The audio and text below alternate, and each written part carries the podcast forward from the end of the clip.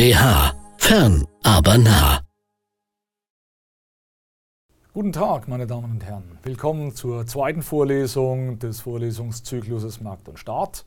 Heute in der zweiten Vorlesung würde ich mich gerne mit Ihnen über Wirtschaftsordnung, genaue, konkrete Ausformulierung von Wirtschaftsordnungen und der Interdependenz äh, von Wirtschaftssystemen und von Wirtschaftsordnungen unterhalten.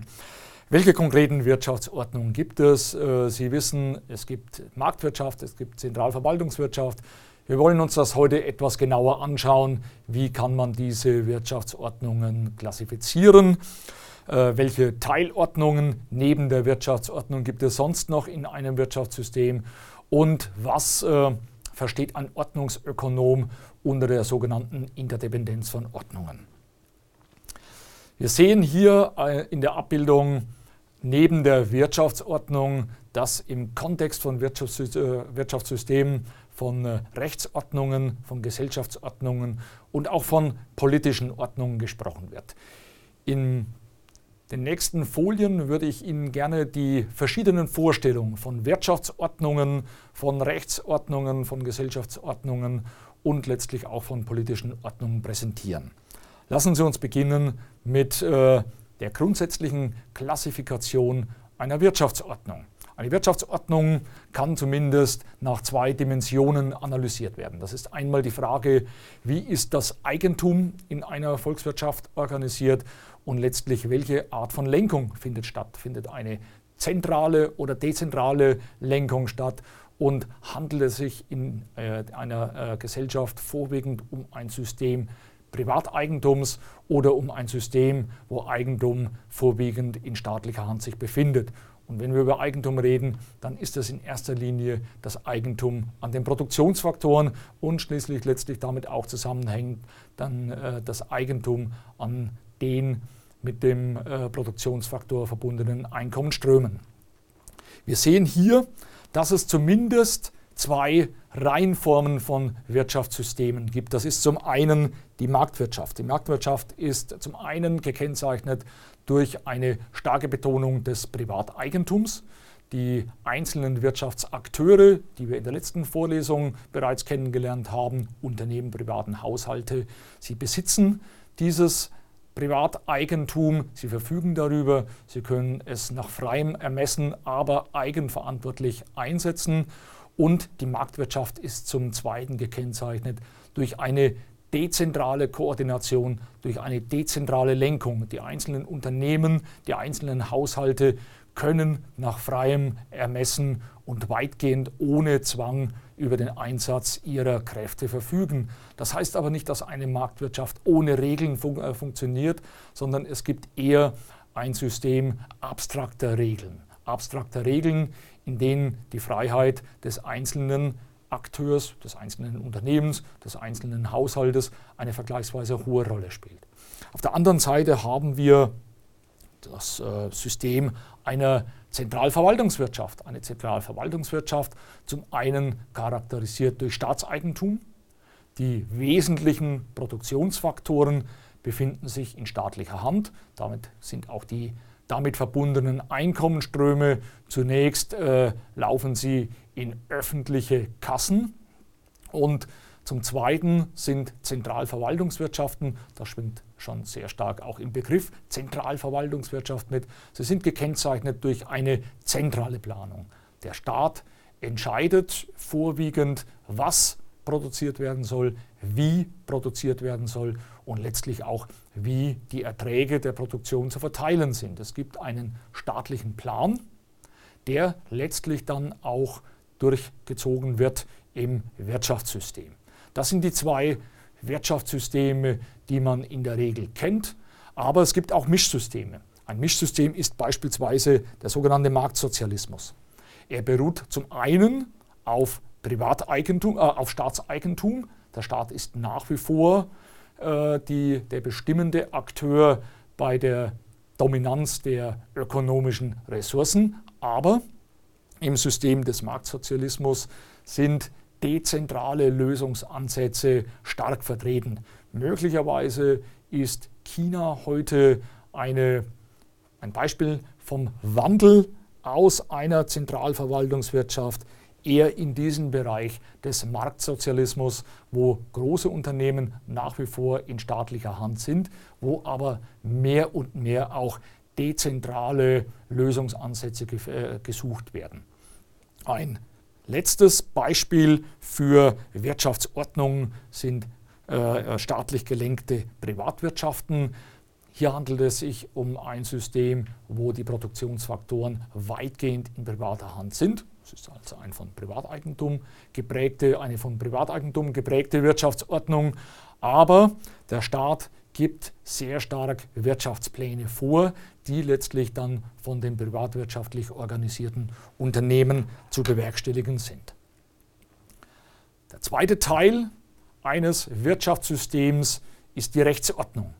Die Rechtsordnung, hier gibt es zwei grundsätzliche Lösungsmöglichkeiten. Man kann auf der einen Seite sehr stark die Privat, das Privatrecht betonen, das Privatrecht, das eher mit allgemeinen Regeln arbeitet. Es sind abstrakte Regeln, innerhalb derer sich äh, die privaten Akteure zurechtzufinden haben. Haftungsregeln äh, geprägt mit einer hohen Bedeutung der Vertragsfreiheit. Äh, man sah im Entwicklungszeitlauf, äh, dass sich dieses Privatrecht eher als eine spontane Ordnung entwickelt hat. Der Gegenentwurf dazu ist das sogenannte öffentliche Recht. In den meisten Volkswirtschaften gibt es beide Rechtssysteme. Es geht dann eher darum, welches Rechtssystem dominiert. Das öffentliche Recht definiert oder ordnet äh, die Eingriffe des Staates. Hier handelt es sich oftmals um konkrete Einzelvorgaben, welche Rolle die einzelnen staatlichen Ebenen zu erfüllen haben. Und es ist hier eher der organisatorische Charakter im Vordergrund politische Ordnungen. Politische Ordnungen, wie kommen Entscheidungen, politische Entscheidungen in einer Gesellschaft zustande.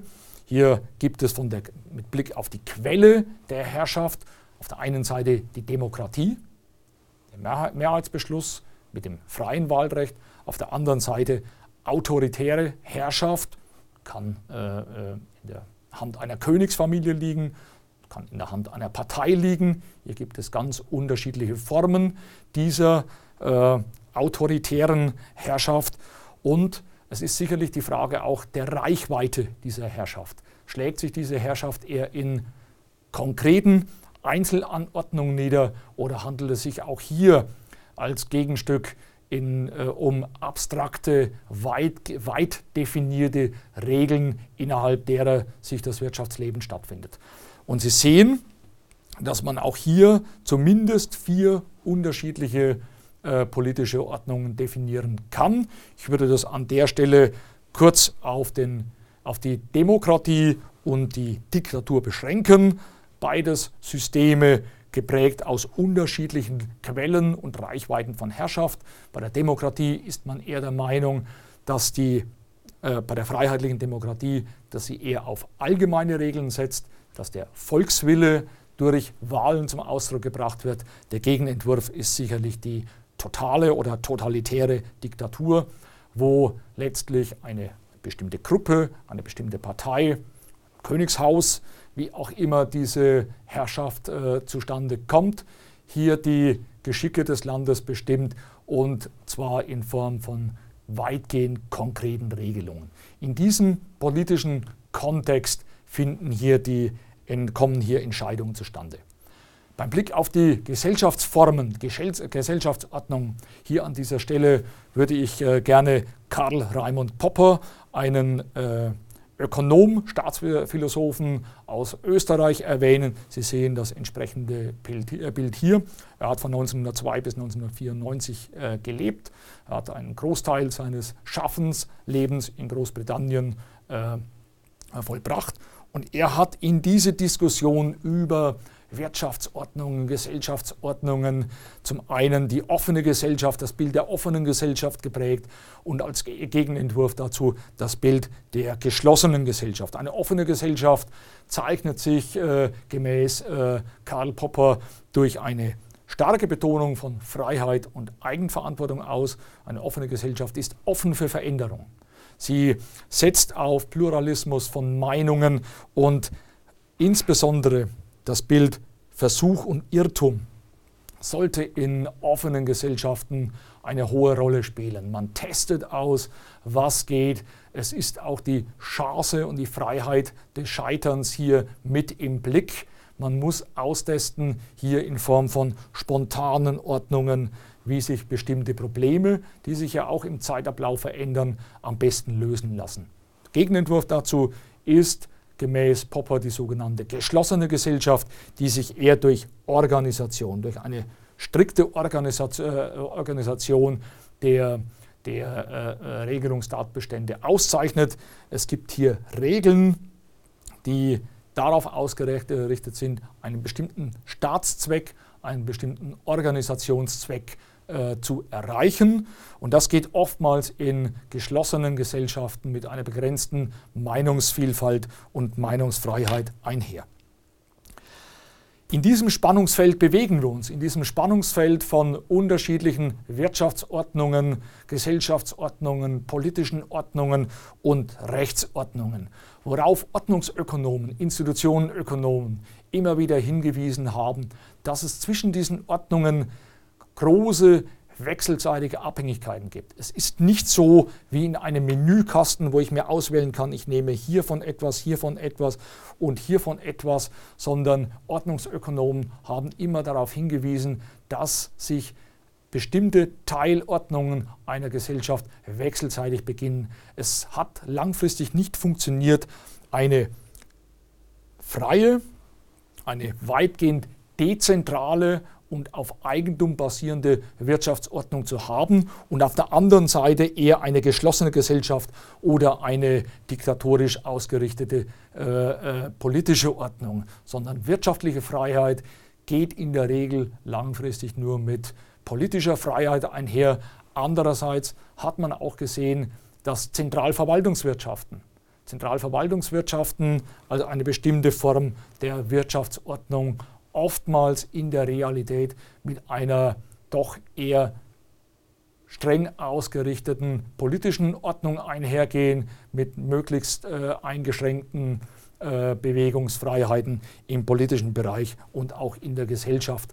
Und das ist, denke ich, äh, historisch sehr gut zu sehen, dass man sich bei, dass man diese Interdependenzen in den Ordnungssystemen nicht aus dem Blick verlieren darf, dass oftmals Mischsysteme, die sich aus unterschiedlichen Ordnungen zusammensetzen, instabil sind und dass es oftmals langfristig immer diese Tendenz gibt hin zu offenen Systemen, marktwirtschaftlich äh, organisierte, äh, organisierten Systemen, Demokratien und auf der anderen Seite eher zu Zentralverwaltungswirtschaften, die dann oftmals auch mit einer eingeschränkten Meinungsfreiheit und politischen Freiheit einhergehen. Wir haben uns jetzt im zweiten Kapitel dieses, äh, dieser Vorlesung Markt und Staat mit verschiedenen Lenkungssystemen, Eigentumsordnungen, sprich Wirtschaftsordnungen auseinandergesetzt. Wir haben uns Wirtschaftsordnungen, Rechtsordnungen, Gesellschaftsordnungen, politischen Ordnungen angeschaut und wir sind zum Schluss auf die sogenannte Interdependenz von Ordnungen eingegangen. Das waren sehr grundsätzliche äh, Definitionen und Zusammenhänge, die wir uns hier in diesem Kapitel erarbeitet haben. In den folgenden Kapitel gehen wir Stück für Stück ins Detail. Ich bedanke mich für Ihre Aufmerksamkeit und wünsche Ihnen einen schönen Tag.